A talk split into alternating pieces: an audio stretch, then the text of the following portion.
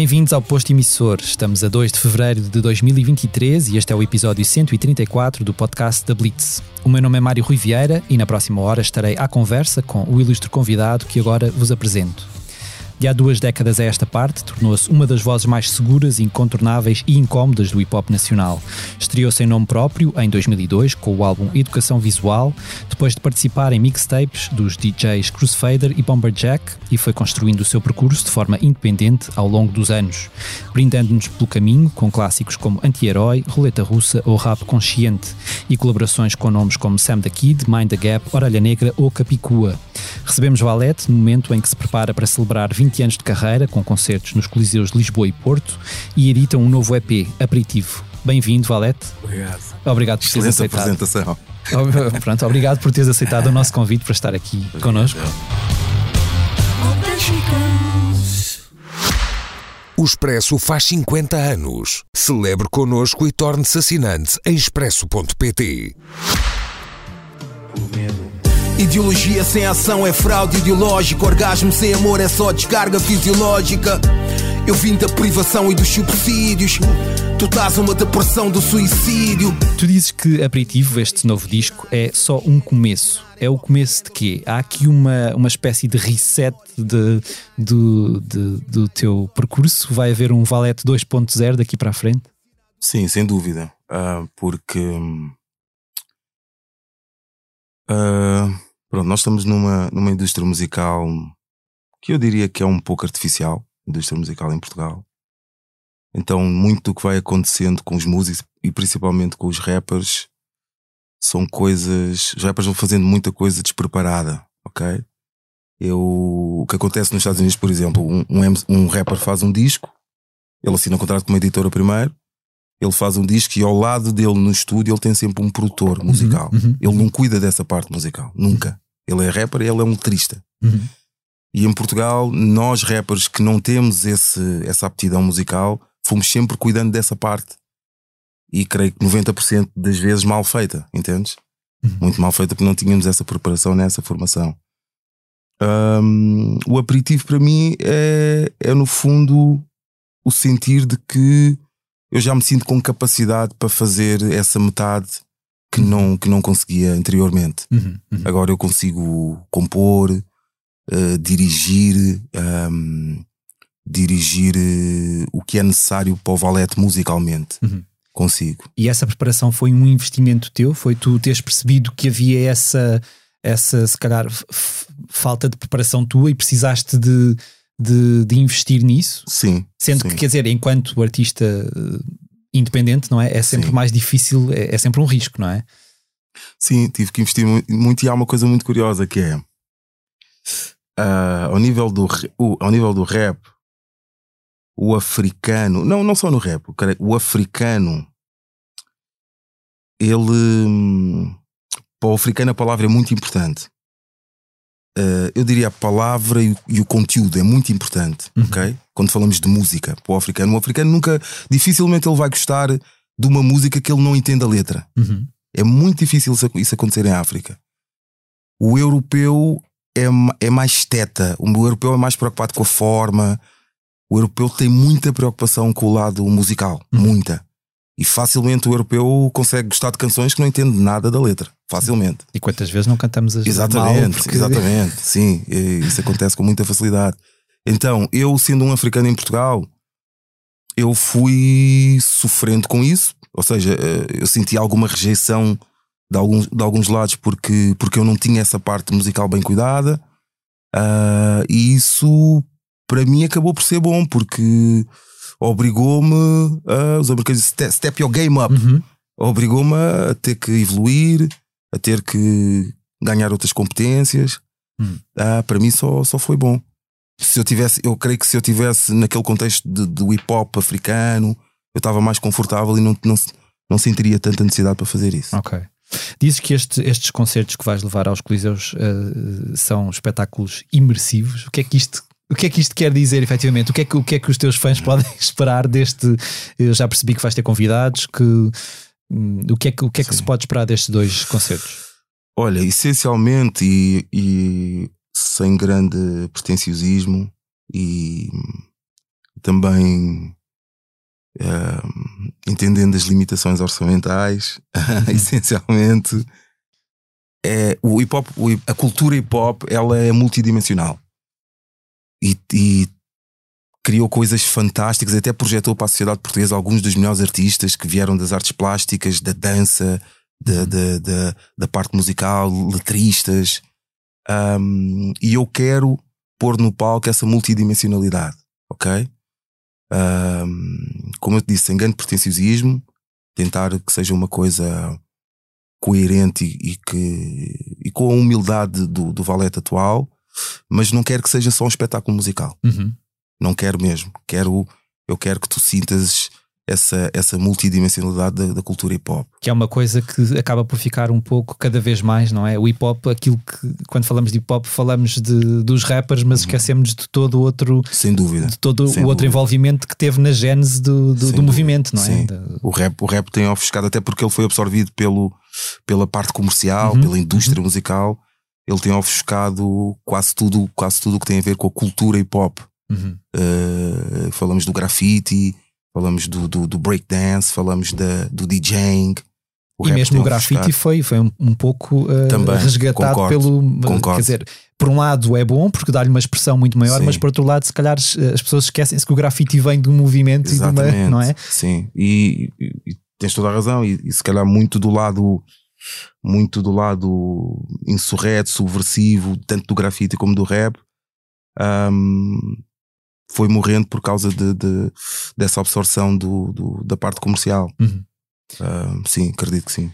Eu comecei por dizer, quando te apresentei, que és uma voz incómoda. Eu não sei se tu concordas ou não com o objetivo, mas, mas o facto de, de, de tu teres desde o início eh, rimas azedas, como tu dizes em audiobook, eh, um, um dos temas deste novo disco, eh, muitas dessas rimas colocam o- muitos dedos em muitas, em muitas feridas. feridas abertas até, não é? Especialmente em, em- em Portugal. Um, isso traz-te mais dissabores ou mais sensação de dever cumprido? Sabes que é uma coisa que eu vou fazer cada vez menos. Eu, eu acho que vou fazer cada vez menos. Hum? Ahm,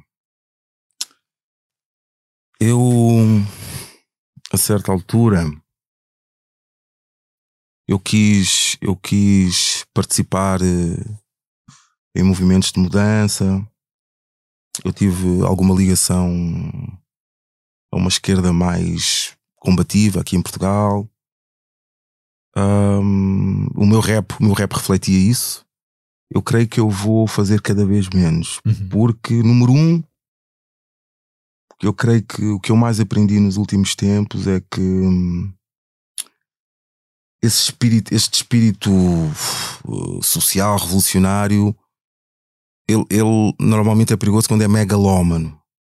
E eu também era dos gajos que queria mudar o mundo, mas a minha avó morreu e nos últimos anos de vida dela, ela apenas pedia que eu lhe fizesse um telefonema, que eu a visitasse. Entendes? E, e eu queria mudar o mundo e não visitava a minha avó. Uhum. Entendes? Uhum. Eu queria mudar o mundo e os meus, os meus amigos tal, fazia, tinham, tinham que fazer mudanças e eu não os ajudava. Entendes? Uhum. Eu queria mudar o mundo e não fazia a cama. Entendes? Então é, estou numa fase em que preciso de resolver o que, Uhum. resolver o que está aqui dentro, primeiro tornar-me melhor pessoa e depois começar a pensar nessas coisas que, que são, que são grandes e que são importantes. E há muita gente a fazer essas coisas bem, mas estou muito nessa fase de agora olhar para dentro. Portanto, esse espírito de mudança passou a, a- a- estar aí, mas mais virado para dentro sem e não dúvida, tão para fora. Sem é? dúvida. E acho que, e, e creio que toda a gente deve, deve fazer isso. E a minha desilusão ah, com muitos dos meus ídolos, ah, políticos, até musicais, teve muito a ver com isso. Teve a ver com o facto de há muita gente a, a, a- a declamar, a proclamar e pouca gente a praticar Hum, uhum. teve muito a ver com isso. Há muita gente a falar, mas. E, e- e também aprendi com a minha idade. Porque falar que é fácil, não é? Falar é fácil. E também aprendi que os seres humanos são muito parecidos. Nós não somos assim tão diferentes. Somos muito parecidos. Toda a gente com as suas inseguranças, toda a gente com os seus preconceitos, toda a gente a querer impor a sua razão. Eh, Nós não somos assim tão diferentes. E Eu achei que tu ias citar os da Weasel, toda a gente critica, toda a gente é tem isso, muita fica. É isso, é? é do Weasel. é, é mesmo isso. Toda a gente a dizer, a fazer. No fundo, nós somos muito parecidos. Uhum. E esta coisa de querer sempre dividir em heróis e vilões, nós, nós, somos muito parecidos, uhum. muito parecidos e, e com muito mais falhas de, que virtudes, muito mais. Nós somos compilações de defeitos, uhum. eu acho. Ser humano é uma compilação de defeitos. Sim, podemos ser heróis hoje e ser exatamente, vilões amanhã exatamente. e vice-versa, não é? Então, pronto, eu estou nessa fase de, de, tentar, pelo menos, tornar-me uma melhor pessoa uh, e depois, depois pensar no resto. Em 2002, quando editas a educação visual uh, uh, em edição de, de autor, já não eras propriamente um novato nestas, nestas andanças. Um, quando olhas para aquele valete, ainda vês um artista muito ingênuo? Sim, sim, sem dúvida, mas também vejo muita beleza um, ali. E eu até já disse numa entrevista com uma amiga tua, a Ana Ventura, uh, que essa ingenuidade, que tem muita beleza também, é irrepetível. Uhum. Eu já não consigo fazer aquelas coisas. E, e, e foram aquelas coisas. Mas ainda te identificas. Sem dúvida. Identifico-me, mas não consigo repetir. Uhum. E, e é uma magia. Foi aquela magia que seduziu muita gente. Muitos dos meus fãs, que alguns Uhum. resistem até hoje, estavam seduzidos por aquela ingenuidade. Coisas de. eh, Não sabes como é que se faz uma canção, então fazes uma canção destruturada, Uhum. mas aquilo tem uma beleza do caraças porque estás a fazer uma cena de 7 minutos e não há, não há músicas de 7 minutos, estás a ver? Uhum. Ah, tu não sabes que é preciso, é preciso, quer dizer, não é preciso, mas que, que existe uma fórmula que funciona, de tens que pôr o refrãozinho ali no meio e não pões o refrão e as pessoas, opa, peraí, isto é diferente. Então pronto, essa, essa ingenuidade, essa desprepara- despreparação também tem muita magia, muita beleza e é pena, como eu agora já, já conheço muitas coisas, já tenho muita formação musical também, já não consigo repetir, já não tenho essa magia. Eu, eu sei disso. Há coisas que eu já não consigo dar às pessoas. Ah, pronto, faz parte. E o impacto desse, desse disco, um disco eh, editado numa altura que hoje em dia, se calhar, um disco editado de forma independente ter o sucesso que, que, o- que o disco teve já não seria tão surpreendente, mas naquela altura ainda eh, era, não é? Dúvida. E de repente conseguiste vender muito. Eh, Essa, essa, hum, esse impacto que o disco teve fez-te fez-te ficar com aquela noção de epá, se calhar isto é fácil ser um self-made man. Sim, Ou dúvida. achas que Sim. te encheu ali de. Encheu, encheu, era muito novo, não é? Não, não, não percebia muita coisa. É fácil ficar iludido, é muito fácil. Eu logo a seguir criei uma editora, criei uma editora independente também, mas lancei uma compilação, eh, lancei mais um ou outro artista, eh, por causa dessa ilusão de Uhum. pensar, pô, isto até é relativamente fácil.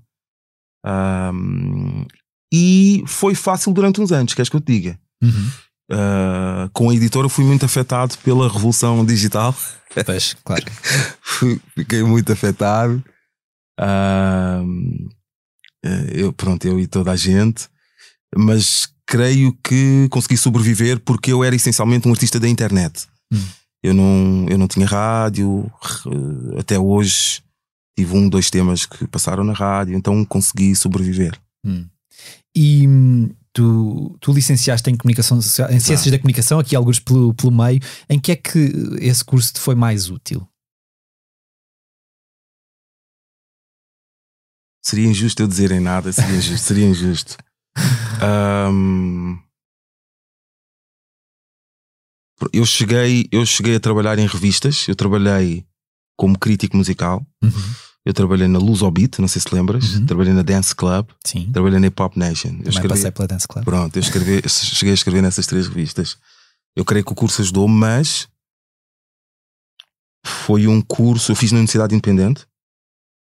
Ah, sem querer ser injusto para a instituição, eu hum, foi muito fácil fazer aquele curso. Uhum. Foi muito fácil. Facilitaram muito, Ok. ok. facilitaram muito. Estudava pouco, passava com muita facilidade. Precisavas de uma coisa mais desafiante. Sem é isso? dúvida, aprendi muito pouco. Aprendi muito pouco. Nunca pensei que a faculdade, pelo menos aquela, aquela, o meu curso e o que acontecia naquela universidade, nunca pensei que fosse tão fácil. Hum. Foi muito fácil. Eu, não- eu senti que estava, eu, eu senti que acabei despreparado. Hum. E tu, mas tu foste para esse curso um, apaixonado por alguma, alguma coisa em particular, pelo jornalismo, ou nem sequer era não, jornalismo? Não, só te... de futebol. Eu era, okay, ou okay. seja, a minha maior frustração um, é de não, não ter sido jogador de futebol. Uhum. Sem dúvida. Eu, eu, eu cresci assim aqui a ser jogador. Eu joguei sete anos num clube chamado Clube Futebol Benfica, é o Fofó, as pessoas conhecem como Fofó. Uh, queria ser jogador de futebol, a certa altura percebi que não dava, não tinha talento suficiente e a partir dos 17, 18 anos pensei que ia ser jornalista desportivo. Okay. Jornalista desportivo. Tinha um grande ídolo que era o António Tadeia, uh, na altura ele estava no Record, uh, e queria seguir ciências da comunicação para ser jornalista desportivo, okay. mas na faculdade já, já, já me estava a desiludir com, com, com a profissão a desilusão já começou na faculdade, entendes? Eu li alguns que tu vês 10 a 15 jogos por semana, às vezes, é verdade? Sim, sim, sim, sim, sim. Uh, por duas razões: pela paixão e porque o futebol é a coisa que mais me relaxa. Ok quando eu preciso de relaxar é. Portanto, tu vives o futebol. Porque aquilo que eu, eu, eu que hum. não vejo futebol todo e nunca me okay. disse nada. Okay. Aliás, a primeira coisa que eu pensei é pá, 10 a 15 jogos é muita coisa. Pensei, mas eu também vejo tipo 10 a 15 episódios de séries Pronto. de televisão por semana, portanto é não é assim. Pronto. Mas uh, uh, uh, aquilo que eu vejo em muitos adeptos de futebol que são mais fervorosos é que aquilo eu acho que não usa calma, acho que os coloca em ponto rebuçado, não é? Porque se aquilo não corre como, como querem, é uma explosão Sim, de, a questão de energia. é que 10 a 15 jogos por semana semana, mas só um ou dois da minha equipa. Pronto, okay. Nesses tu não relaxas. Nesse eu não relaxo, nesse não há hipótese de relaxar. Mas nos outros, eh, relaxa muito, vejo ver futebol. Tenho também muitos amigos que são treinadores, então já consigo ter assim uma visão mais eh, estrate estratégica e tática do jogo. Um, sim, é uma coisa que já, já aprendi, já, já foi um já foi ópio, agora acho que me faz bem. Hum. Agora acho que faz-me faz bem. E foi o teu pai que te passou essa, essa sim, paixão, não é? Sim, o meu pai também era jogador, jogou no Sporting de Santo Tomé, uh, passou, uma, passou uma paixão do Sporting e ele, ele adorava futebol. Eu, a minha infância, as maiores memórias da minha infância são em casa a ver jogos com o meu pai. Hum. A ver jogos com o meu pai. E às vezes a, a chorar quando o Sporting perdia, o meu pai a consolar-me. Yeah, são as das maiores memórias que eu tenho. Tu falas do teu pai em alguns temas deste, deste, deste aperitivo, ele morreu em 2016. exato. Um, a tua visão sobre o fim uh, alterou-se muito desde, desde essa altura? Sim, sim. Um, primeiro porque nos últimos meses de vida do meu pai uh, nós não sabíamos ele tinha ele teve ele morreu com um cancro no fígado nós não sabíamos quanto tempo é que, que ele. Que ele Percebia-se que já estava num estágio terminal, mas não sabia quanto, quanto tempo é que ele teria mais de vida. E mesmo assim ele ainda tinha muitos sonhos. Uhum. Era incrível. Um, um, homem com um cancro no fígado, numa fase terminal, e ele, pô, tenho que ir para Santo Tomé, criar das minhas ovelhas. Uhum. Vou, vou juntar ali umas galinhas e criá-las. Eu quero, eu quero hum, fazer um campo de futebol para os miúdos. Um, e pronto, era uma coisa que. Portanto, essa ideia do sonho interrompido. Exatamente, é que, exatamente. Se calhar não, nunca tinhas, porque nós, quer dizer, nós estamos tão habituados a não pensar na nossa, uhum. na nossa própria mortalidade também, não é? Que só quando somos confrontados com ela, pessoas que não são próximas, é que se calhar. Uh, portanto, mudou a tua. Mudou, mudou. Eu creio, eu creio que tenho menos medo da morte agora. Ok. Creio que tenho. Uh, a morte do meu pai deixou-me uh, menos temeroso em, em, relação a quase tudo. Uhum. Até na música eu creio que jogava muito seguro. Uh, creio que agora sou muito mais destemido por causa da morte do meu pai. Uh, o meu pai, eu, eu, eu gravito muito no meio musical e no meio musical tu estás sempre assim. Uh, a tua, a tua vida é assim muito plana, estás sempre com as mesmas pessoas, as mesmas conversas. E o meu pai era a pessoa que me tirava dali tudo o que eu tinha de conversas mais filosóficas, conversas mais profundas, era com o meu pai. Ele representava isso para mim, estás a ver? Uh, ele, era, ele era a minha grande fonte de, uhum. de, de conhecimento, o meu, meu estímulo intelectual. Uhum. Era o meu pai, então eu perdi essa figura. Hoje não tenho, deixei de ter. Uhum. Eu perdi essa figura. Um, Tens então, de procurar essa figura em ti. Ou... Eu cada altura temos de ser nós a desafiar-nos. Sim, é? se calhar tens razão. É? Calhar tens razão. Tu em Tem Calma, um, um, dos outros temas com, com Orlando Santos, tu tens rimas como Não deixes que a dor vença, ainda há futuro aqui, nunca estamos sós.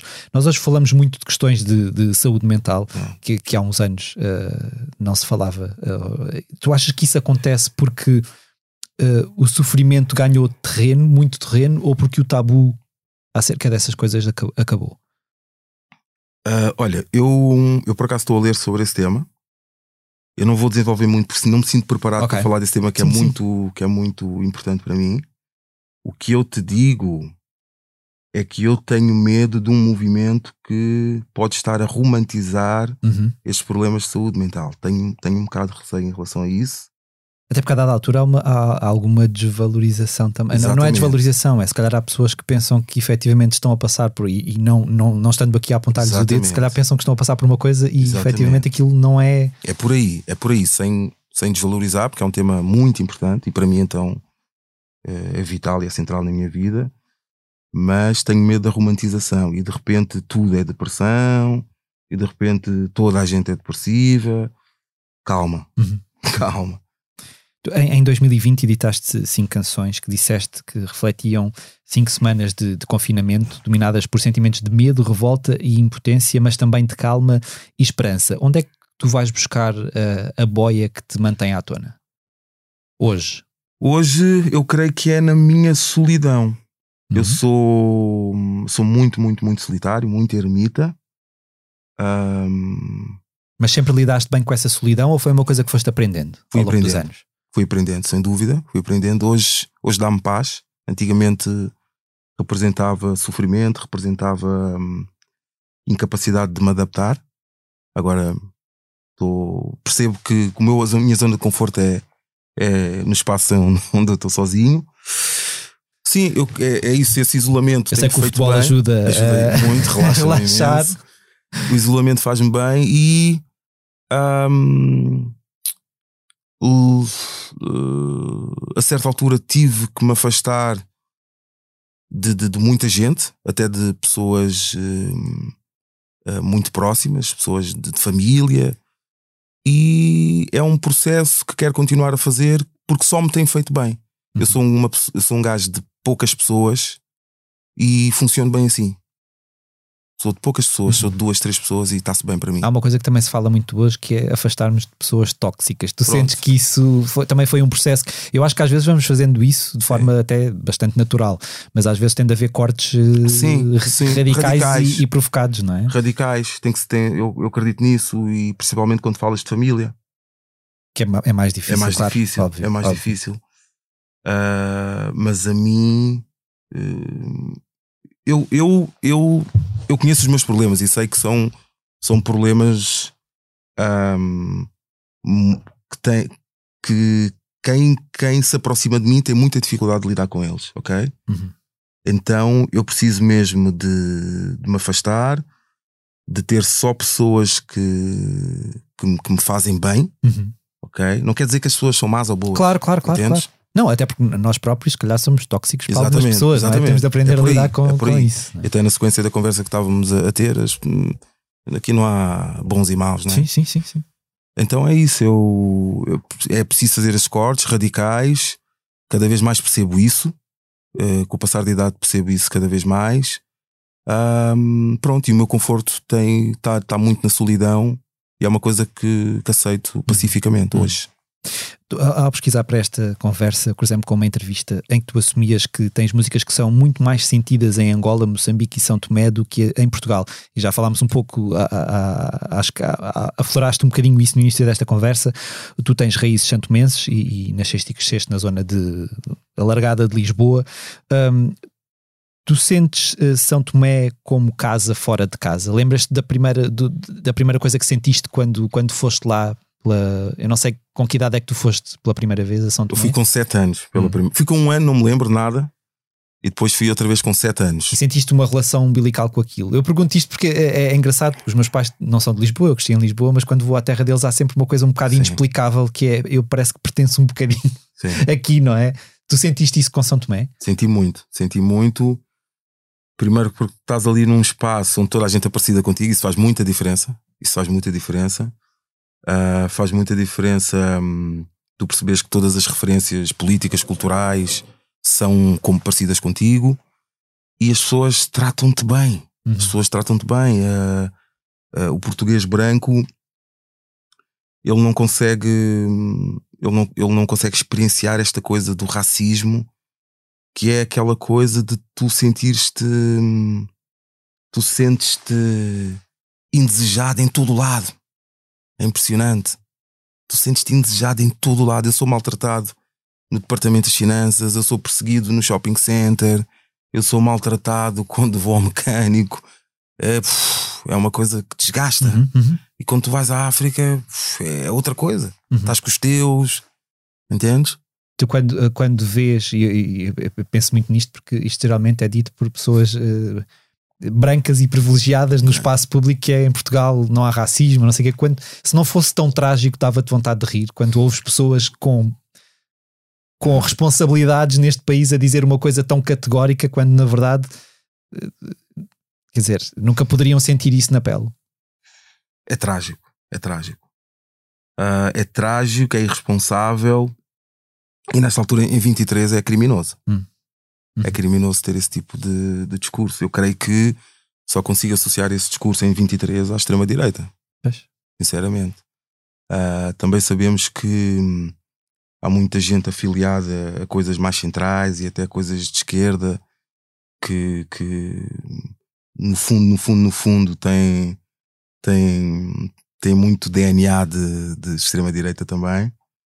Mas. Mais é uma vez, falar é, às vezes até há pessoas que defendem determinadas coisas e depois na sua Exatamente. própria vida não. Exatamente. Não, quer dizer, aquilo não está bem Exatamente. resolvido na cabeça dela. Muita não. gente a predicar, pouca gente a praticar, não é? Uhum.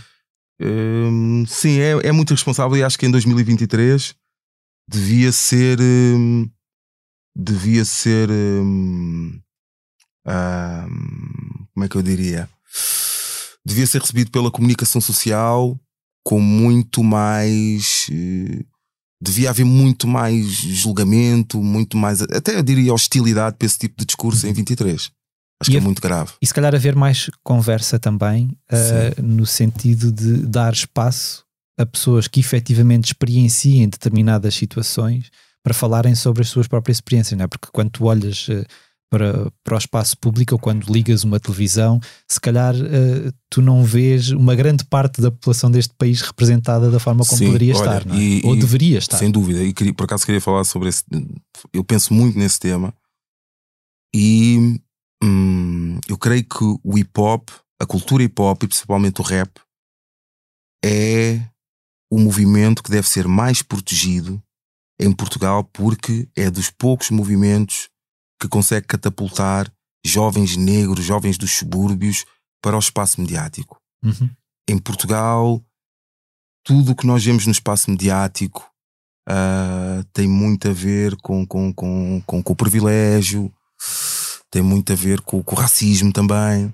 Então, pronto, o rap tem, tem, conseguido, feito, tem conseguido fazer isso, uh, projetar miúdos para o espaço mediático e é sempre uma coisa muito orgânica, não é nada uhum. fabricado com investimento de grandes editoras.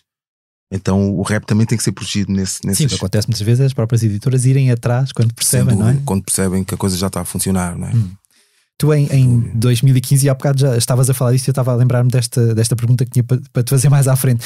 Em 2015, tu disseste-nos numa entrevista, ainda quando, quando éramos uma revista okay. impressa, que gostarias de gravar um álbum como a Ana Moura gravava.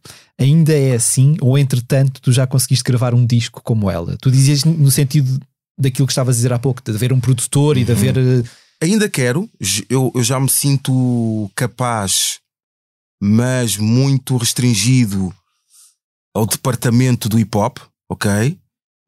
Eu vou fazer uma coisa muito interessante agora para, para 23. Eu vou pegar nas acapelas deste meu EP aperitivo e vou dar a produtores de música eletrónica, produtores de jazz, vou dar a, a pessoal do, do, do metal. Uhum. Quero muito ouvir Valete noutras linguagens. Ok, ok. Quero muito ouvir isso.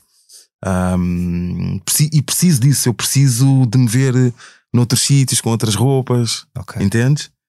Um, para ver se de repente eu até fico melhor, entendes? De repente, sim. eu não de repente eu sou mais que um filho do hip hop, posso ser um filho de outras coisas também. Sim, sim, sim. Quero, quero muito fazer isso. Quero e, muito fazer e, isso. E também, como pegando na namora, Exato. qual é a tua relação com o fado? Olha, muito boa pergunta. Uh, com alguma, tenho alguma distância, porque hum, em casa nunca só ouvi o fado, nunca.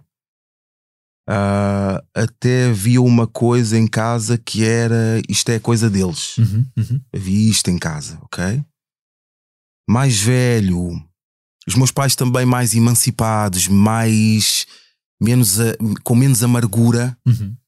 Uh, começou-nos a entrar muita coisa, começou-nos a entrar uh, desde, desde, desde a Marisa, claro, aos clássicos, uh, Carlos do Carmo, uh, a Mali, muito recentemente um, eu, eu ouço muito Gisela João. Okay. Ouço muito Gisela João, um dos, um dos até por culpa de, de, de um grande amigo que é o DJ Ride, que, que chegou a, uhum. a, a, pronto, a ter uma relação com a Gisela. E hum, tive um, um, dos, um dos momentos mais arrepiantes da minha vida foi numa casa de fados com o Emicida e com a Capicua a ouvir Carminho. Okay. Foi. Pff, eu nem sabia que era possível sentir aquele tipo de emoções, não sabia que era possível uma cantora chegar à minha pele, ao, ao meu espírito daquela forma, não sabia que era possível eu inspirar-me tanto numa cantora de fado como me inspirei naquele dia de de ficar tão entusiasmado, tão eufórico, tão deslumbrado. Eu, a, a relação com o fado tem sido cada vez mais próxima e quero, quero começar a fazer coisas, quero começar a trazer fado para Valé também. Muito bem. Ah, na, na, semana passada eu falei com, com o Slow J um, e às tantas o teu nome veio, veio à bala. Ele, ele, disse que quando era miúdo tu eras o rapper mais ouvido do país, mas que provavelmente na altura não passarias na, na MTV, uh, ah, acrescentando que hoje o sucesso de pessoas como o T-Rex ou os Wet Bad Gang ou, ou, o Ivandro estão, um, estão a, a, a, fazer com que, com que chegue aquela hora de reivindicar se calhar uma identidade diferente para aquilo que é música portuguesa e pararmos de quando um, quando um estrangeiro chega ao aeroporto, quando, a primeira coisa que lhe dizemos quando ele nos pergunta de, sobre música portuguesa é música portuguesa é fado. Tu concordas que está na hora de nós, se calhar, uh, percebermos que a música portuguesa não se esgota num só género musical, que obviamente é importante e que tem o seu uh, impacto gigantesco, um, mas que a música portuguesa não é só isso e que, e, e que há muitas identidades que não estão representadas naquilo que se considera música portuguesa. Eu concordo, concordo plenamente. Creio que nós, dentro da cultura hip hop, temos que fazer também alguma autocrítica, que é. Uh, e sem, sem, sem, ser, sem julgar muito, porque é entendível, é uma cultura muito jovem, são jovens a, a executar. Uh, mas nós temos muito a inclinação para a reprodução no hip hop, na cultura hip hop. Uh, não há muita coisa original, mas as coisas originais são muito boas e têm muita Portugalidade. Uhum. Citar aqui o Slow J, o Slow J criou subgéneros para a música portuguesa. Eu creio que sim. Uhum. Eu creio que sim. Creio que o Slow J criou, creio que o, o, Papillon, o, o, Papillon, o Sam da Kid, creio que o Branco tem criado creio que o Dino Santiago. Então eu creio que é pessoal que, que muitos deles africanos, alguns de, dos, o Sam, por exemplo, de Chelas, uh, né, que é um, aquele Portugal à parte. O segundo Portugal, em, em França fala-se muito da segunda França, né? Uhum. O Sam é se calhar do segundo Portugal. Um, eu creio que há, há, há ramificações da, das músicas das, dos géneros tradicionais portugueses e o Slow J criou, tem criado, uhum. tem criado um deles e tem que se começar a falar disso. E até, eu creio que muita gente não gosta, mas até uh, dar nome, uhum. engavetar. Uhum. Eu creio que é importante. Ok. Ok, o que é que é isto aqui que o Dino Santiago criou?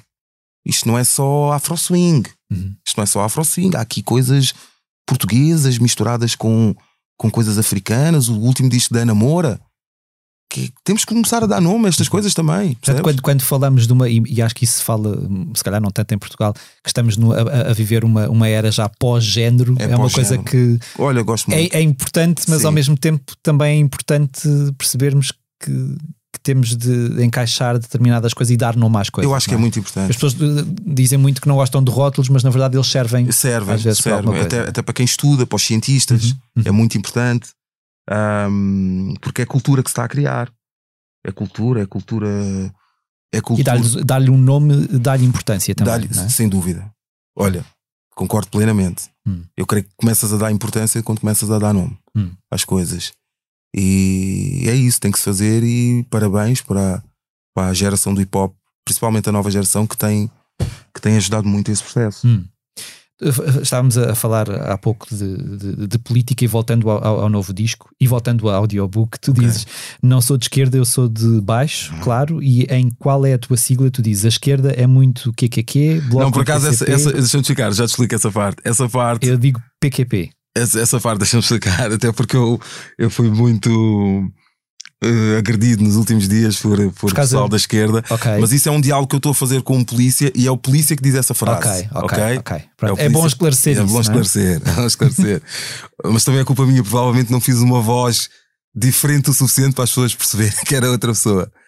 Uh, pronto, não sei de esquerda, sou, eu, sou um, eu sou um gajo de esquerda. Pronto, sou um gajo. Mas há alguma desilusão com a, com a política em geral? Ou porque é aquilo que estavas a dizer há pouco, se calhar uh, falavas de uma forma mais combativa e se calhar hoje em dia pensas de maneira, uma abordagem diferente, uh, há uma. Há uma há um alguma desilusão. Descontentamento com a forma como a política é, é feita em Portugal.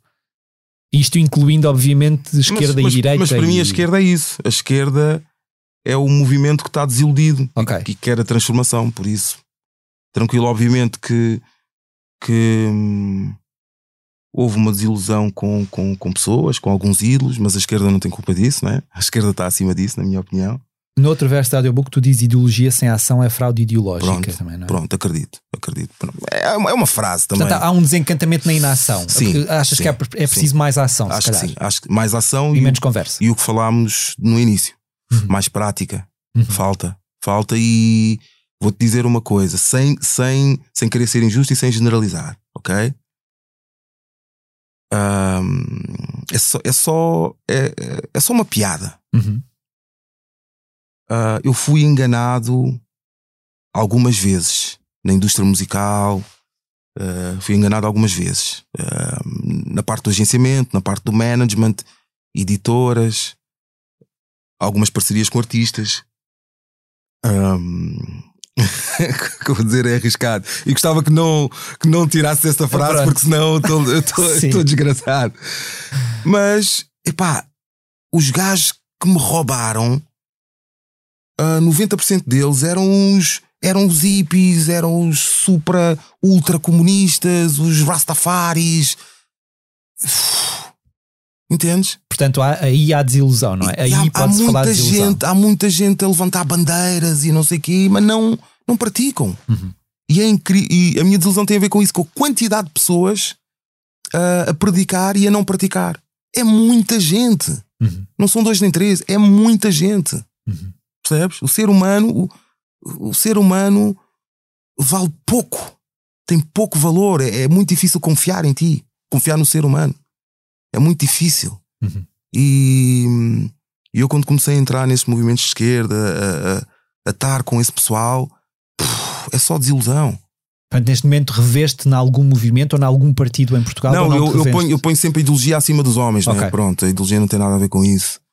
Mas o, o homem, o homem, há, há certas ideologias que se querem, que se querem tão, tão predicadoras de, de, de, de grande moral, uh, da grande transformação, que a maior parte dos homens não tem capacidade para chegar lá e para defender isso. Uhum. Entendes? Uhum.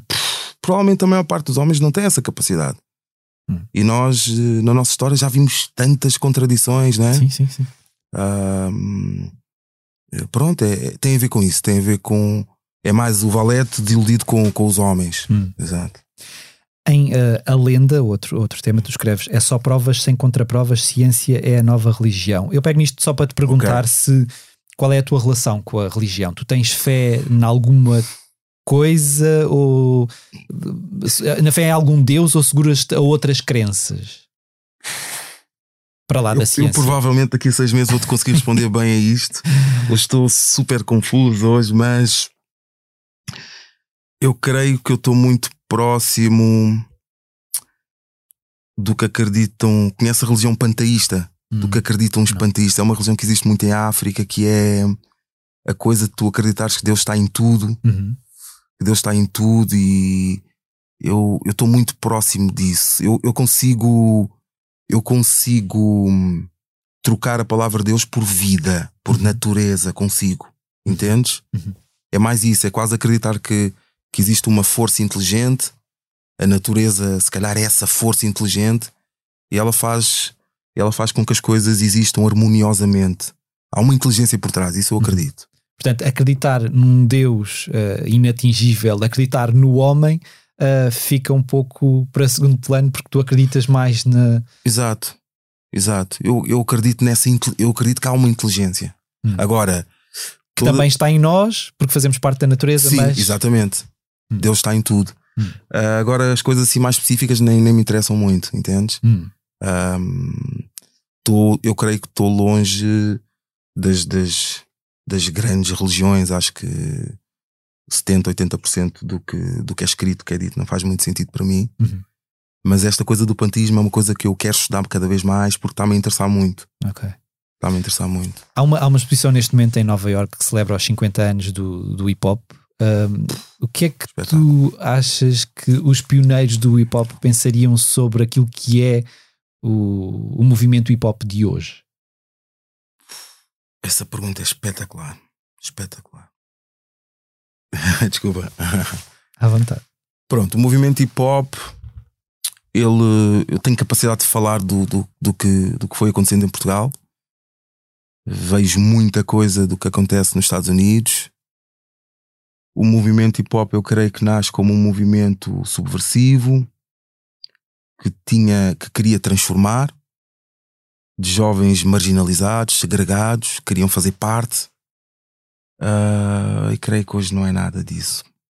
Creio que hoje não é nada disso. Uhum. Creio, que, creio que o rap foi capturado pela indústria capitalista, sem dúvida, e creio que o rap, nesta altura, generalizando, o rap que as pessoas mais ouvem é um rap reacionário, tóxico, homofóbico, uh, machista. Uh, provavelmente o rap uh, que as pessoas mais ouvem, não falo só de Portugal, falo no, sim, sim, no mundo sim, inteiro, é provavelmente das coisas que mais que mais afeta negativamente a juventude. Hum. Eu creio que sim. É muito nocivo. O rap atual é muito nocivo. Tem muito pouca coisa para para extrair de positivo. Uh, eu creio que, que os pioneiros do hip hop a maior parte deles está vivo, os grandes pioneiros, acho que estão muito desiludidos. Acho que estão muito desiludidos. Uhum. Depois existe hum, o, se calhar o, o, hip hop que interessa, do submundo, o hip hop que ainda está que tá nas ruas, uh, muito invisível, invisibilizado também. Uh, esse hip hop, obviamente, está tá, tá com saúde, mas creio que está cada vez mais pequeno e cada vez com menos capacidade de atrair a juventude. Uhum. Cada vez com menos capacidade. E capacidade de furar também no meio de, de outra Sim, coisa, não é? De, de, de, uma, se calhar uma, uma espécie de fanfarra que se criou em Sim. torno de uma coisa uh, que fez com que o RAP ficasse para segundo plano. Sem dúvida, sem dúvida. Tu, tu, tu, ah. dizes, tu dizes no qual é a tua sigla, nós somos a última estirpe de letristas comprometidos, os últimos resistentes culturais, não é? Uh, sentes que ainda há alguns, mas que estão a perder uh, terreno. Uh, sim, e hum, o Guilherme Duarte, ele, ele, ele tem uma frase que eu vou, eu vou colocar no meu concerto amanhã, em que ele diz que uh, o império da mediocridade está tá a vencer. As pessoas estão a imitar a mediocridade. Já, e é mais rentável. Uhum, uhum. É mais rentável imitar a mediocridade porque quem está a vencer hoje são os medíocres com marketing. Uhum. Entendes?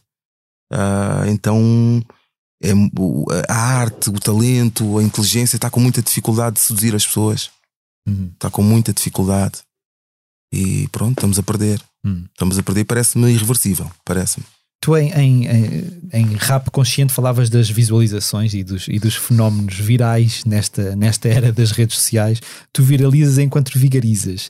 Isso fez-me pensar numa coisa que eu acho que se fala muito entre dentes, mas que depois, na verdade, nunca ninguém ninguém fala de forma aberta, que é aquela ideia de que toda a gente tem que há artistas que compram uh, okay. uh, visualizações de vídeos uh, nas plataformas de, de, de, de YouTubes e afins. Tu alguma vez foste confrontado com isso? Alguma vez te, te disseram: olha, se tu uh, pagares alguma coisa, nós damos-te um milhão de visualizações assim do pé para a noite? Tu achas que isto existe? Tu tens noção eu, de que. Sim, sim, eu, eu, existe. Eu sei que existe. Sei que existe, sei que muita gente já, já fez isso. Até porque há uns ah. anos isso acontecia com as rádios também, não é? De alguma okay. forma havia. Por acaso não sabia. Pronto, havia... Por acaso não sabia. Que é alterar eh, as, as audiências. As playlists eram, eram okay. influenciadas com, com, o peso que as editoras tinham, gigante, Exato. não é? Era, era, Exatamente. As playlists eram muito influenciadas por, por isso, não é? Sem dúvida. Portanto, isso, mas já, já te confrontaste com esse tipo de situação? Não, nunca, nunca chegou até a mim, mas eu sei de pessoas que já fizeram isso, pessoas que compraram visualizações. Se tu estiveres no meio da indústria musical, vais ouvir falar disso muitas vezes muitas vezes. Uhum. Um, mas as pessoas, as pessoas vão, muita gente vai cair aí porque estamos na era da numerologia. Uhum. Sim, as pessoas deixaram de ser pessoas, não é? Os números é que Exatamente, estás a ver?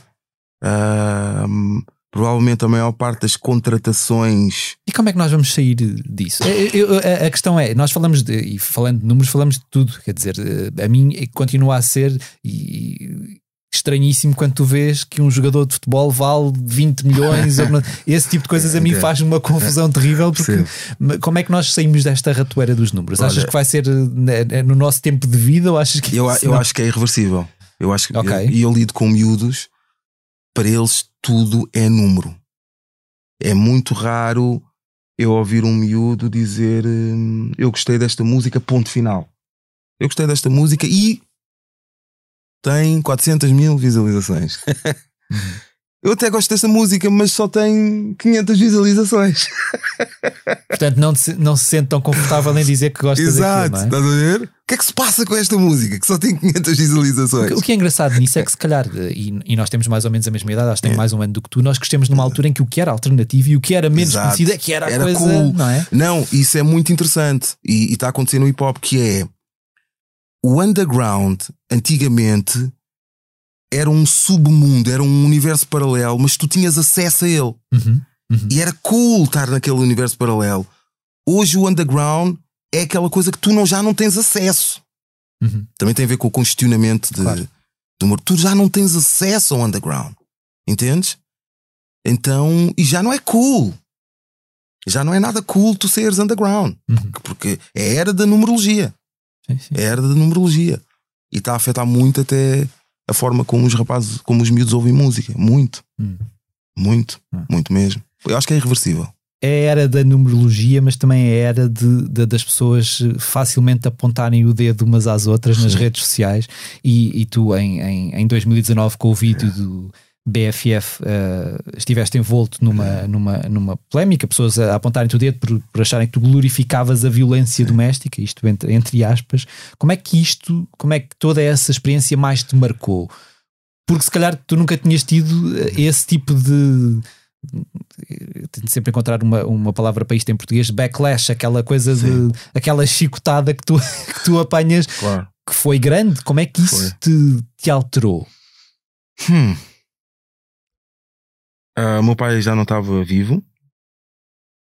Se o meu pai tivesse vivo, provavelmente ele diria: uh, desliga o computador. desliga o computador, desliga o telemóvel. Volta daqui a 72 horas. Provavelmente ele diria isso. Para não veres as coisas ou para pensares bem antes de reagir? Porque há essa questão também. Nós às vezes reagimos muito a quente em determinadas situações Sim. e depois arrependemos-nos de algumas coisas. Sim. Um, eu, para não ver, Hum. Para não ver, até porque tu uh, só a observar o mundo digital não tens noção da realidade. Hum, verdade. Concordas? Sim, sim. Não tens noção. E há coisas que parecem grandes que são muito pequenas no mundo digital. Mas por outro lado, às vezes também acedes a uma, a, a uma coisa que é bastante real e que as pessoas não te mostram na cara. Sim. É? Por outro lado, é? Tem, Portanto, tens, tens, duas. Uh... É ultradimensionado, mas também é, tens razão. Há coisas. Existem. Há pessoas que tu te surpreendes, quer dizer, eu nunca esperei ouvir da boca desta pessoa sim. ou dos dedos desta concordo, pessoa concordo. determinada opinião. Concordo. E, se calhar. Sim. Há até um há até se calhar ali secções de, de, de, um pensamento alternativo que só encontras ali, não é? No mundo uhum. digital. Sim. Acredito nisso. Mas hum, afetou-me porque eu não, nunca tinha passado por isso. Uh, alguma reação minha foi visceral, foi pouco pensada. E disse arrependo-me. Devia ter hum, pensado mais e. Voltamos à história do vilão herói vilão, não é? Sim, sim, exatamente. Uh, mas depois também percebi que isso é, é hip hop. Hip hop é. Ou seja, eu. Uh, o storytelling, essa música é uma música de storytelling e para mim é rap cinematográfico. Eu naquela música eu sou o Martin Scorsese, ok? Eu sou o Martin Scorsese. E esse registro de rap cinematográfico é uma coisa que praticamente só existe na música rap. Uhum. Praticamente tu só vais ouvir aquilo na música rap. Então eu também entendo que quem não está próximo deste não género entenda. musical não entenda. Uhum. Ok? Uh, eu lembro-me de ver é alguns, alguém, que até, alguém até te comparava, tipo, dizia porque é que não fazes como o Eminem. Exatamente. Não exatamente. Pensar, quer dizer, o Eminem que supostamente tem, sempre teve rimas super sem homofóbicas, dúvida, mas depois, dúvida. na verdade, é, é, amigo do Elton John e pronto, sempre falou que. Pronto. Quer dizer, esse distanciamento entre aquilo que que, que um artista diz e aquilo que quer dizer que é uma narrativa que pode ser com a qual ele concorda ou não concorda, pode estar a colocar no papel de outra pessoa, uma coisa que ainda não se percebe muito hoje em dia, não é? Uh, desculpa, podes repetir? Quando, quando, quando tu estás a falar numa, numa, num tema teu, uhum. Eh, aquilo que estavas a dizer há bocado, estavas a, colocar palavras na, na, na boca de um exatamente, polícia, não é? Exatamente. Essa, esse, as pessoas, se calhar, não estão habituadas a olhar Sim. para a música como olham para uma série de televisão exatamente, ou para um filme. Exatamente. É? Pronto, então eu tenho que reagir com alguma tranquilidade em relação a isso que as pessoas simplesmente só não estão familiarizadas com, com o género. Uhum. Então é tranquilo, obviamente que houve algumas uh, posições que, que, que, não gostei, que foram, foram desproporcionais, uh, foram foram uh, foram violentas em relação a tinham a intenção de destruir o caráter do, do, do artista. Houve, houve essa intenção de algumas pessoas, mas pronto, já passou, faz parte. Provavelmente Uh, na minha história eu teria que ter um momento destes, uhum. percebes? Se eu, se, eu, se eu também quero ser um artista uh, visceral, subversivo. Tens, claro, tens de dar o corpo às balas. Sim, é? e nos dias de hoje, uh, preparem-se, toda a gente que queira, né? Sim, provavelmente se tivesses feito aquilo em 2002 ou 2005 Exato. não teria tido o impacto que teve hoje. Jamais. Ou que teve em 2019. Jamais. E para terminar, esta parte okay. do, do posto emissor, eu volto a pegar eh, no audiobook, parece que fiquei fixado okay. nesta, nesta canção. Uh, para falar de outro, de outro verso em que tu dizes: Sou poeta do motim, a meta não está no fim, minha meta é chegar a mim. Uh, que meta é essa? É difícil chegares a ti? Sim, e tem a ver com o início da conversa, que é hum, resolver o que está cá dentro primeiro Uh, eu, sou, eu sou, sou mesmo uma compilação de defeitos, uma compilação de falhas. Então, bora tra vamos tratar primeiro das, das falhas, entendes? Uhum. Ah, porque é que estás aqui a, a querer eh, ser o, o porta-voz do rap social? Pá, uhum. resolve lá as tuas coisas primeiro e, e são muitas. Uhum. E são muitas falhas. Uh, por exemplo, uh, quem lida comigo diz que em, em contexto de trabalho, concertos, eu, eu fico muito tenso uhum. e trato mal as pessoas. Ok. Em contexto de trabalho, eu trato mal as pessoas. Eu sou desagradável. Eu tenho que resolver uh, este tipo de coisas, entendes? Mas as Percebes? pessoas disseram-te isso uh, uh, porque às vezes nós passamos anos e anos e anos até alguém ter coragem Exatamente. de chegar ao pé de nós para nos dizer Exatamente. essas coisas, não é? Exatamente. E às vezes nunca nos até reagimos tipo, mas eu não sou assim porque a imagem que temos nossa não é essa. Uh, foi isso que aconteceu? Demorou algum tempo demorou, até tu. Demorou, as pessoas não te dizem isso, até porque nesse contexto eu sou o empregador, uhum. ok? Pois claro. eu sou o empregador e as pessoas evitam dizer-te esse tipo de coisas, mas uh, aconteceu, uma certa pessoa disse-me, eu comecei a refletir e percebi que a pessoa tinha razão. Entende? E, e para mim é uma coisa grave. Tu tens, tens que tratar bem as pessoas. Uhum. É a primeira coisa. É a primeira coisa. É a base. Ah. Trata bem as pessoas. Então é isso. Eu estou nessa fase, chegar a mim. Trabalhar em ti. Trabalhar, estás a ver? Trabalhar em mim. Uh, pronto, e tentar. O meu projeto é, é a criação do, do Valete melhor pessoa. Pronto, esse é o meu grande projeto.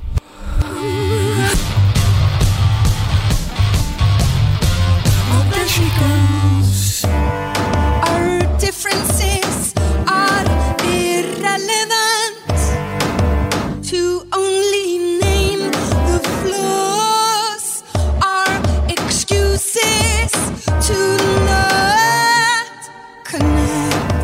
2023 parece continuar a querer esmifrar os amantes de música até ao último cêntimo. Depois de confirmados grandes concertos de Coldplay, Harry Styles e Madonna, chegaram esta semana os anúncios de outros dois espetáculos muito aguardados: Björk e Weekend. A artista islandesa, que não atua em Portugal desde que subiu ao palco do Festival do Sudoeste há 15 anos, traz consigo a Altice Arena em Lisboa, a 1 de setembro, a digressão cornucópia, que nasce da colisão dos universos explorados nos dois mais recentes álbuns, Utopia e Fossora. Também Weekend traz consigo, para lá de todos os outros êxitos incontornáveis, as canções dos dois últimos álbuns After Hours de 2020 e Dawn FM de 2022. O espetáculo da digressão After Hours Till Dawn está marcado para 6 de junho no Passeio Marítimo de Algés, contando com os convidados especiais Kate Renada e Mike Dean.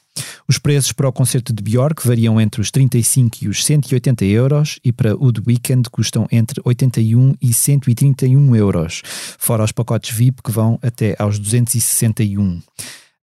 Valete, o que é que tu pensas desta, desta escalada do, do, dos preços do, do, dos bilhetes? É uma coisa que, especialmente nestes concertos grandes, estamos muito a falar neste neste, neste momento. Tu sentes que, do, por exemplo, do teu lado, os custos para fazer um concerto também uh, aumentaram com, com todas estas questões dos últimos anos de pandemia e desaparecimento de algumas empresas uh, e, e, a guerra também, não é?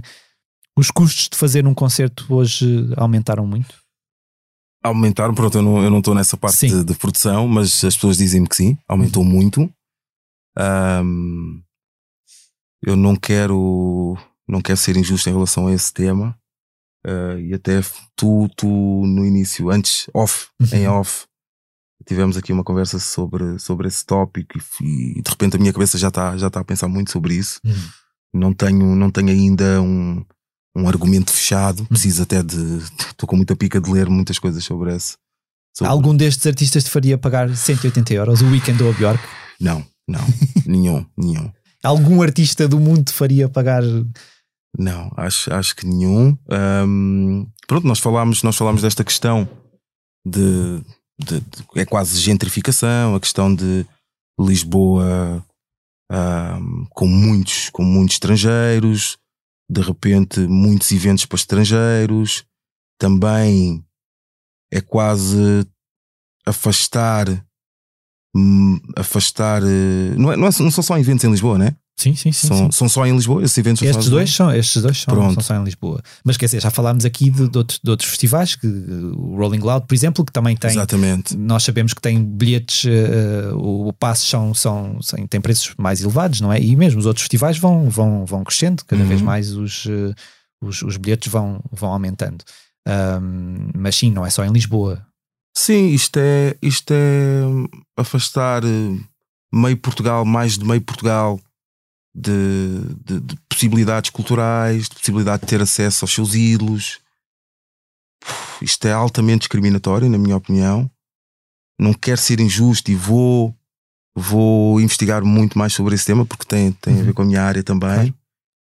Mas acho que, que, que é grave e tenho medo que seja o início de uma coisa muito perigosa. É às vezes estas coisas não são reversíveis. Não é? Exatamente. Começam... Tenho medo que seja o início. Quando nós falamos isso... agora muito dos preços dos aumentos dos, de, das eletricidades e não sei o que, isto vai ser. A escalada vai continuar. Sem dúvida. isso, aconteceu, isso aconteceu no futebol inglês, com a, com a Premier League. Uhum.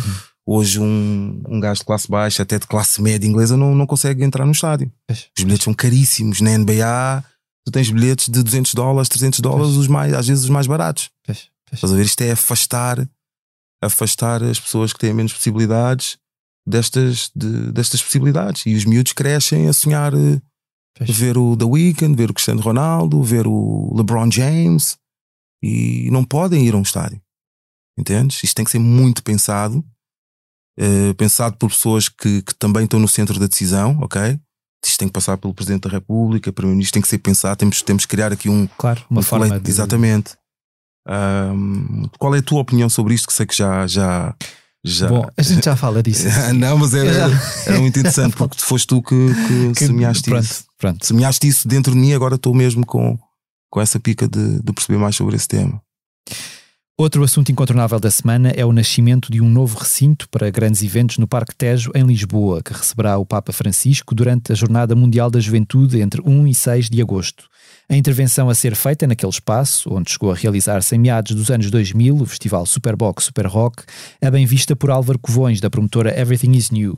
Um país que tem o, o turismo como uma das suas principais indústrias tinha falta de espaços ao ar livre para grandes eventos de música. Assim, Lisboa e Oeiras, onde fica situado o Passeio Marítimo de Algés, casa do festival Nós Alive, passam a ser os dois conselhos com maior capacidade para receber grandes eventos, disse Covões em declarações à Blitz. Chegou a ser avançado na imprensa que o Rock in Rio poderia passar para o novo recinto, já na edição de 2024, mas Roberta Medina desmentiu. Se Lisboa vai ter um espaço privilegiado para grandes eventos, claro que estamos disponíveis e muito interessados em conhecer o projeto. Agora não o conheço e não iniciamos conversações nenhumas, assegurou também em declarações à Blitz.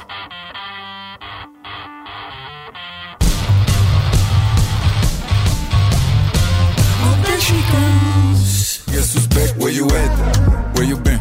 Tá a bater saudade Do novo hino, onde é que tens andado? Eu tô na minha, eles querem novidades Toma ligar? Todas as semanas falamos do que a redação da Blitz anda a fazer e desta vez trago-vos uma entrevista a Slow J, que acaba de anunciar o seu regresso com um novo single intitulado Where You At. Com o álbum a sair este ano, ainda sem data definida, falou-nos sobre a pressão que os fãs fazem nas redes sociais, sobre aquilo que influenciou a criação das novas canções e também sobre a liberdade que gosta de dar a quem o ouve para interpretar a sua música. Acompanhado pelo artista plástico cabo-verdiano Fidel Évora, responsável pelo trabalho gráfico do single e do álbum, Slow J defendeu ainda que lhe interessa contribuir com a sua música para a desconstrução da identidade portuguesa tal como ela é entendida hoje. Estamos a chegar ao momento de cristalizar uma nova identidade, disse. O resultado da conversa com Slow J pode ser lido em exclusivo no site da Blitz. Outro artigo que trago como sugestão é assinado por Rui Miguel Abreu, que recorda 30 álbuns incontornáveis que completam 30 anos em 2023. Viajamos até 1993 para redescobrir discos de Radiohead, Pop Del Arte, Depeche Mode, Tool, Cypress Hill, Bjork, Nirvana, Kate Bush, Snoop Dogg ou Três Tristes Tigres, entre muitas outras forças alternativas que ajudaram a alterar a paisagem da música daí em diante. Isto para ler, claro, em blitz.pt. Valé, tu tinhas 12 anos em 1993, não falham as contas. Tu lembras do que é que ouvias nessa altura? Que alguns Ui. dos inícios dos anos 90 é que te marcaram mais? 93. Em 93 sai o álbum que mudou a minha vida, que é o álbum chamado Gabriel Pensador do Gabriel Pensador. Ok, ok. É o álbum que mudou a minha vida. Foi o primeiro álbum que eu ouvi de rap cantado em português. Uhum.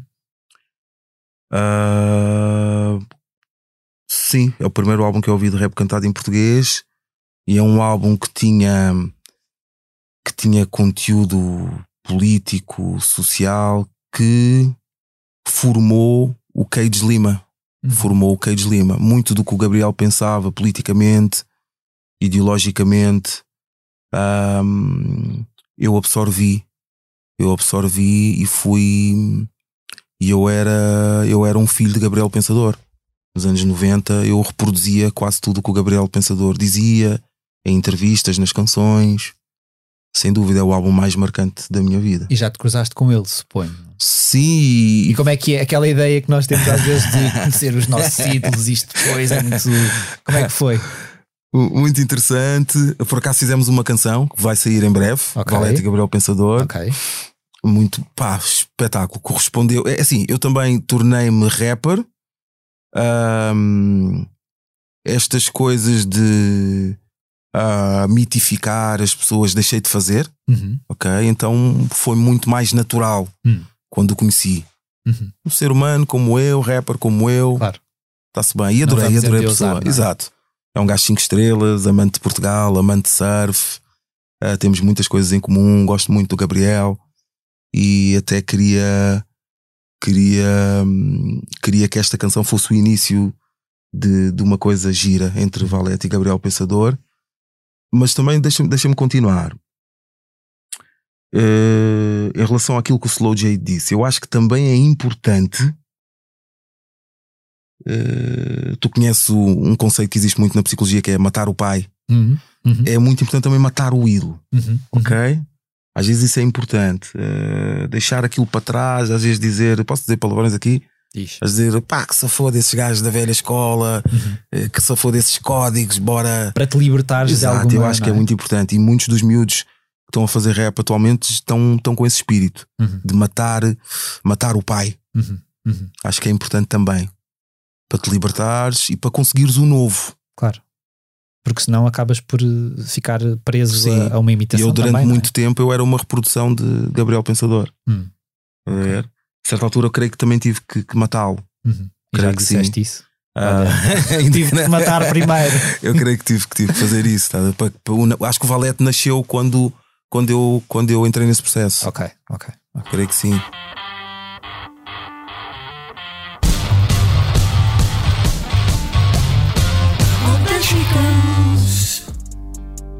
Yeah. Às vezes eu me pergunto, nigga, eu sou. Yeah, nigga, eu sou. Sou de todo sítio onde o dá. Porque eu. Como é hábito, deixo agora algumas sugestões de concertos a que poderão assistir nos próximos tempos. Valete, o nosso convidado da semana, sobe ao palco do Coliseu de Lisboa a 3 de fevereiro e do Coliseu do Porto a 4 de fevereiro. Antes, já esta quinta-feira, 2 de fevereiro, os Dalva atuam no Lux, em Lisboa, Felipe Sambado no Beleza, também na capital, e os Gift no Teatro Municipal de Bragança. A 3 e 4 de fevereiro, o cantor italiano Eros Ramazzotti regressa a Portugal para dois concertos na Altice Arena, em Lisboa. A 4 de fevereiro, T-Rex atua no Coliseu de Lisboa, repetindo a dose no Coliseu do Porto a 11 de março. Sérgio Godinho e a Garota Não dão um espetáculo no Teatro Maria Matos, em Lisboa, a 7 de fevereiro, integrado no ciclo Conta-me uma Canção, que a 13 de fevereiro também recebe David Fonseca e Rita Red Shoes. David Bruno apresenta-se no Auditório Municipal de Gaia, a 8 de fevereiro. Dino de Santiago canta no Convento São Francisco, em Coimbra, a 10 de fevereiro. E os Linda Martini celebram 20 anos de percurso musical com concertos no Lisboa ao vivo, a 10 de fevereiro, e no Art Club, no Porto, no dia seguinte.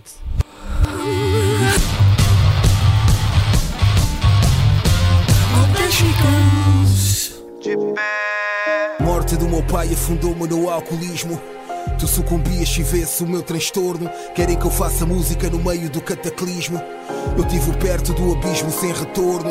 Chegue, viu minha aura dissolvida. Não vou dizer aqui aquilo que fizeste por mim, X. Viste a minha paz absorvida pelo desgaste. X, salvaste uma vida, tu sabes. Encerramos assim mais um posto emissor. Agradeço ao Valete mais uma vez. Mil obrigado, por, eh, gostei muito. Ainda bem, nós Gostei também, muito. por ter aceitado o nosso convite. Os temas de abertura e conclusão do posto emissor são da autoria de Legendary Tigerman. Eu sou o Mário Rui Vieira e a edição multimédia esteve a cargo de João Martins. Terminamos, como sempre, com uma curta leitura Ok. do nosso convidado. Valete, o que é que nos trouxeste? Provavelmente não, não, não é uma leitura, Uhum. é quase um, um pensamento de um entrevistador, entrevistador e escritor chamado Jesus Quintero. Não sei se Uhum. conhece, é um, é um, é um sevilhano. Ele dizia uma coisa muito interessante que era depois de uma geração de homens comprometidos vem sempre uma geração de homens decadentes. Depois de uma geração de sonhadores vem uma geração de pragmáticos. Depois de uma geração de rebeldes vem uma geração de conformados. A história é pendular, tudo é cíclico. Uhum. Então as pessoas não se preocupem. Muita gente acha que estamos numa era de meias tintas, numa era de gente, de gente passiva, numa era de ativistas digitais. Não se preocupem porque depois de uma geração de pragmáticos virá a geração de sonhadores. E é uma geração que vai transformar a cultura, a política, o ser humano. Relaxem, relaxem porque está Está para à chegar. volta. Dá a volta. Estava a chegar. Eu acho, eu acho que até estou a ser contraditório porque tive aqui um discurso todo pessimista a falar mas de coisas. Nós somos feitos de contradições. Pronto, a falar disseste, de coisas é? irreversíveis, mas isto dá-me esperança. Isto dá-me esperança, ok? A geração de sonhadores está, está para chegar. A próxima. Who had a